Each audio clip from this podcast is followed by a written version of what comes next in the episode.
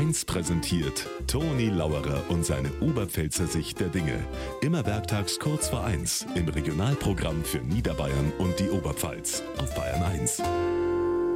Mein Lieber, jetzt prasselt Kritik ganz schön aber am Hubert Aiwanger. Sogar der Koalitionspartner findet nicht gut, was er gesagt hat.